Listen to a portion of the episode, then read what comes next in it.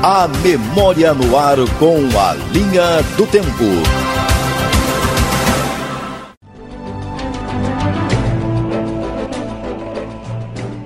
Em 16 de julho de 2014, na volta do Campeonato Brasileiro após a Copa do Mundo, o Criciúma fazia o dever de casa e vencia o Fluminense por 3 a 2 no estádio Heriberto Wilson. Comandado em campo pelo veterano Paulo Baier, que marcou dois gols, o Tigre subia uma posição na tabela, chegando ao 13º lugar. Já o Fluminense perdia a vice-liderança, fechando a rodada em quarto lugar.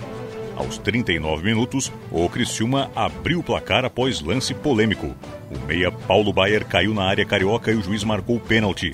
O veterano Baier bateu no meio do gol e fez 1 a 0 para o Tigre. O segundo tempo foi só do Criciúma. Aos 14 minutos, após um bombardeio do ataque do Tigre ao gol de Diego Cavalieri, Paulo Baier aproveitou o rebote e fez o segundo para o time da casa. Vamos acompanhar este gol na narração de Dante Bragato Neto. Vai marcar o gol. Rebote para Bruno Lopes. Bateu, voltou pro Bahia. Gol!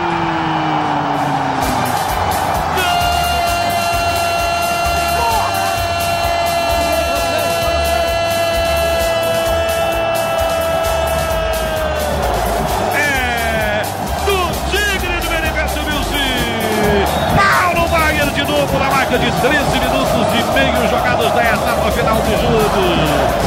Quando chegou Bruno Lopes, Paulo Wagner, chute do Paulo Wagner, defesa do Cavalieri, chute do Bruno, defesa do Cavalieri, chute do Paulo Wagner pro fundo do gol. Amplia o marcador do Criciúma, depois de dois milagres do Diego Cavalieri.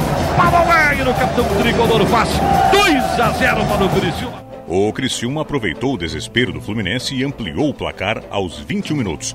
Paulo Baier cobrou uma falta na lateral direita com perfeição para Serginho cabecear sozinho e marcar mais um para o Tigre. No final do jogo, o Fluminense conseguiu reagir, marcando dois gols em três minutos. Aos 38, Conca recebeu na área e marcou o primeiro gol para os cariocas. Logo depois, aos 40 minutos, Bruno cruzou na ponta direita e encontrou Matheus Carvalho sozinho na área para marcar de cabeça o segundo dos cariocas. Apesar da pressão final do Fluminense, o Criciúma soube segurar o placar e garantir a vitória. Essa é a linha do tempo de hoje que você acompanha diariamente na programação da Rádio Eldorado e agora também pelo Spotify.